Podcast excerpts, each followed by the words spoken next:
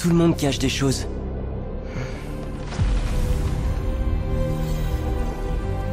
Parfois, c'est la seule façon de protéger ceux qu'on aime. Bienvenue dans Game Over, le rendez-vous jeu vidéo hebdomadaire. Depuis qu'on l'avait découvert son existence lors de la conférence de présentation de la PlayStation 5 de Sony, God of War Ragnarok s'était fait très discret en images, encore plus dans son gameplay et son scénario. Extrêmement attendu, le titre du studio Santa Monica avait une pression inédite avec son jeu le plus ambitieux jamais créé. Dire que les Californiens avaient réussi à moderniser leur série avec brio était un doux euphémisme, et il valait mieux attendre au moins 4 ans pour bénéficier d'une suite s'appuyant sur les excellentes bases de l'opus sorti en 2018. Attendre également de mon côté pour savourer un triple A first party par excellence dont j'ai la possibilité de jouer depuis déjà fin octobre. Je te connais. Le tueur de Dieu. Qu'attendez-vous de moi? Est-ce un dieu de la guerre que vous cherchiez? Comme annoncé, ce nouvel opus reprend donc quelques années après le jeu précédent.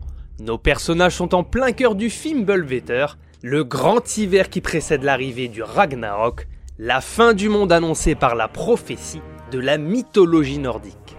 Que les joueurs n'ayant jamais joué à l'opus précédent se rassurent, et il n'est pas trop tard, le titre de 2022 propose un rapide résumé permettant de connaître les personnages et les enjeux de cette suite où l'on retrouve bien évidemment Kratos et son fils Atreus, fils d'un dieu et d'une géante.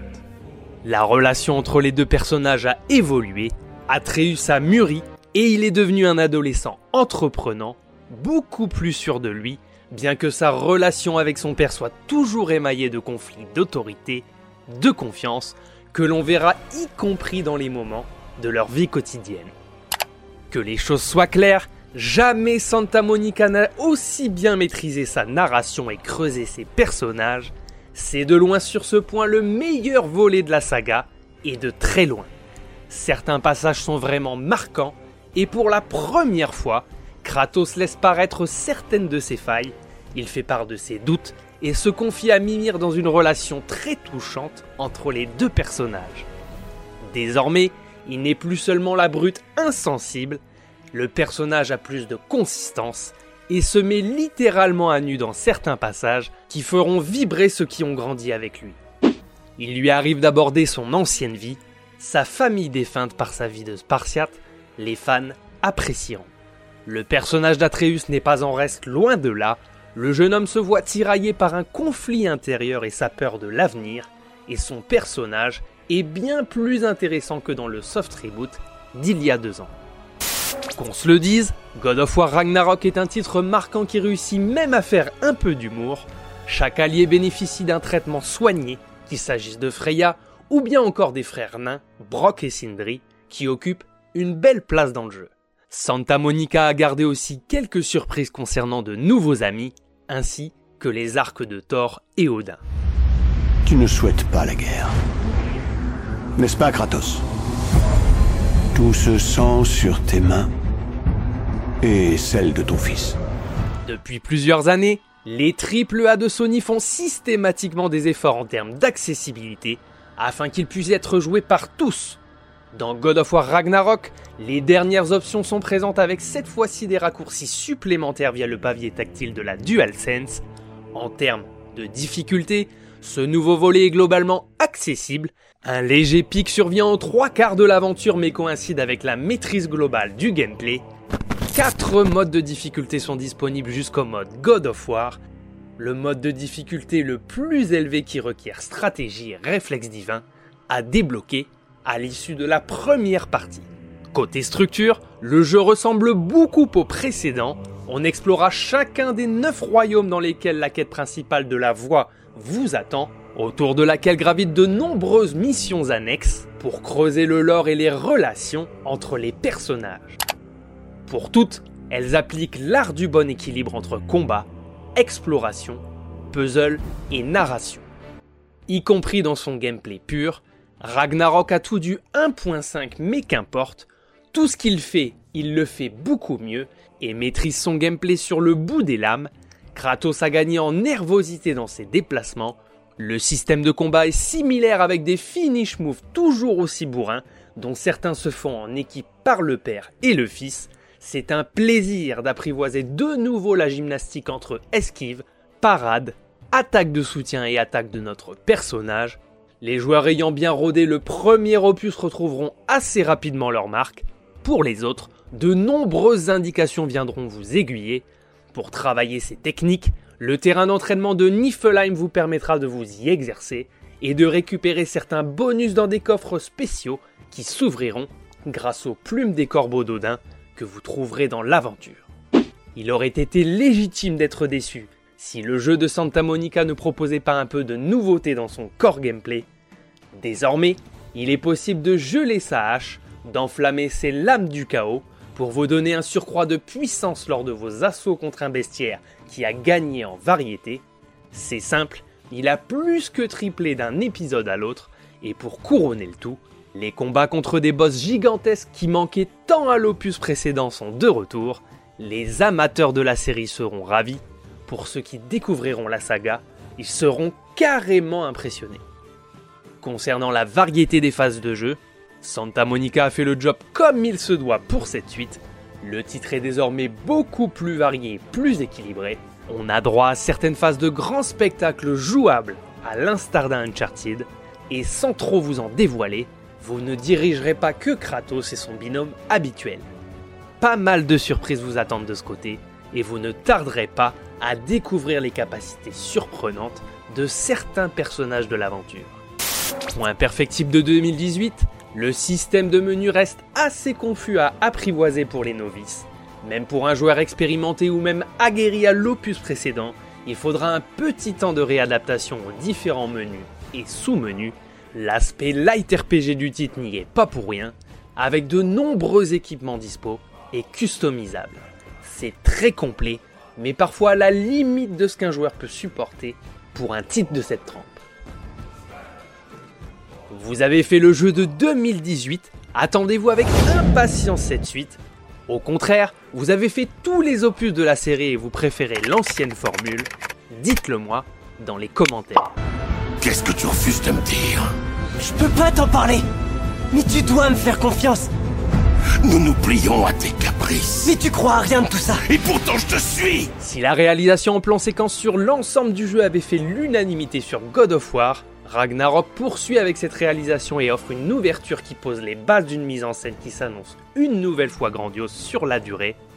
Le jeu offre un final absolument formidable dont beaucoup de joueurs se souviendront, tant il est prenant et époustouflant d'un point de vue de la mise en scène. Le fameux Vous n'êtes pas prêt, souvent utilisé pour mettre l'eau à la bouche des joueurs, n'a ici jamais été aussi bien employé.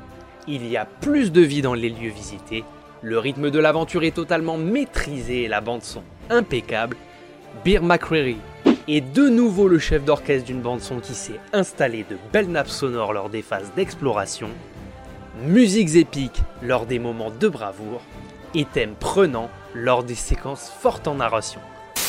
Côté doublage, le jeu est extrêmement soigné, aussi bien dans sa version originale que dans sa version française, absolument impeccable. Les dialogues sont bien écrits, parfois poignants, et même lorsque le tout se passe de mots, les expressions des personnages en disent long sur leur état. De ce côté, le studio a franchi un cap. Que tout ce qui compte, c'est que tu sois sauf. Mais c'est pas tout ce qui compte Qui te protège, hein?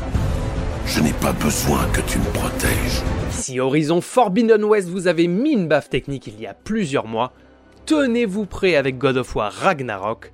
Bien que le jeu se déroule en partie lors du Fimbulveter, certains royaumes visités ne bénéficient pas du climat hivernal extrême de Midgar, et ce sera l'occasion de prendre une belle claque artistique.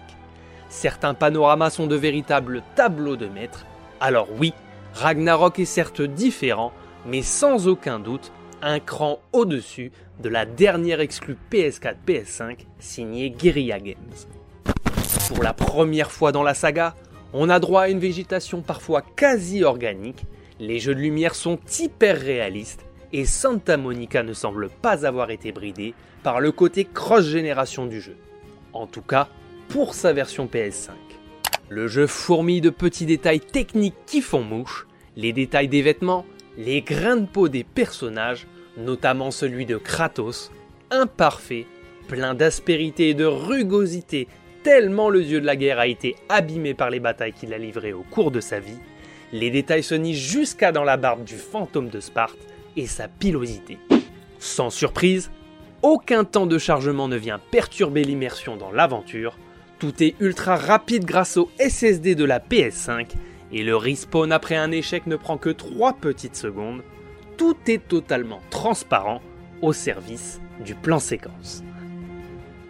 Pour les modes graphiques, après avoir fait tourner le titre sur plusieurs écrans différents, le jeu est une baffe même en 1080p, mais il va de soi que si vous êtes équipé, jouez-y en 4K avec un système sonore qui saura mettre encore plus en valeur le jeu, vous ne serez pas déçus.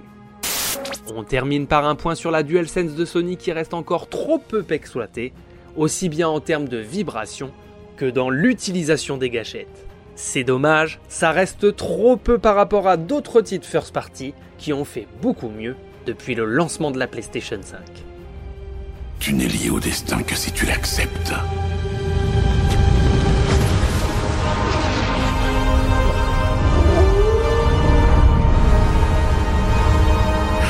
Parce que c'est nécessaire. Pas parce que c'est écrit.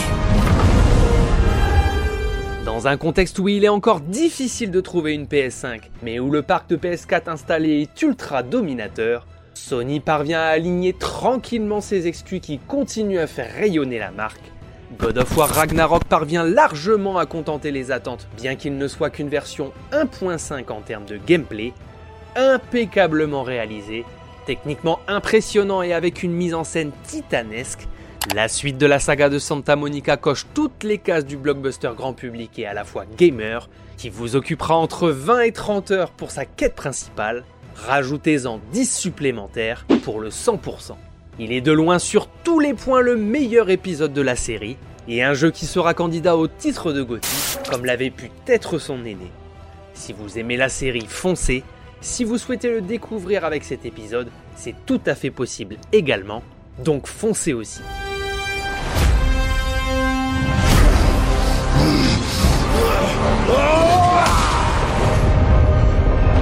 Nous façonnerons notre propre destin.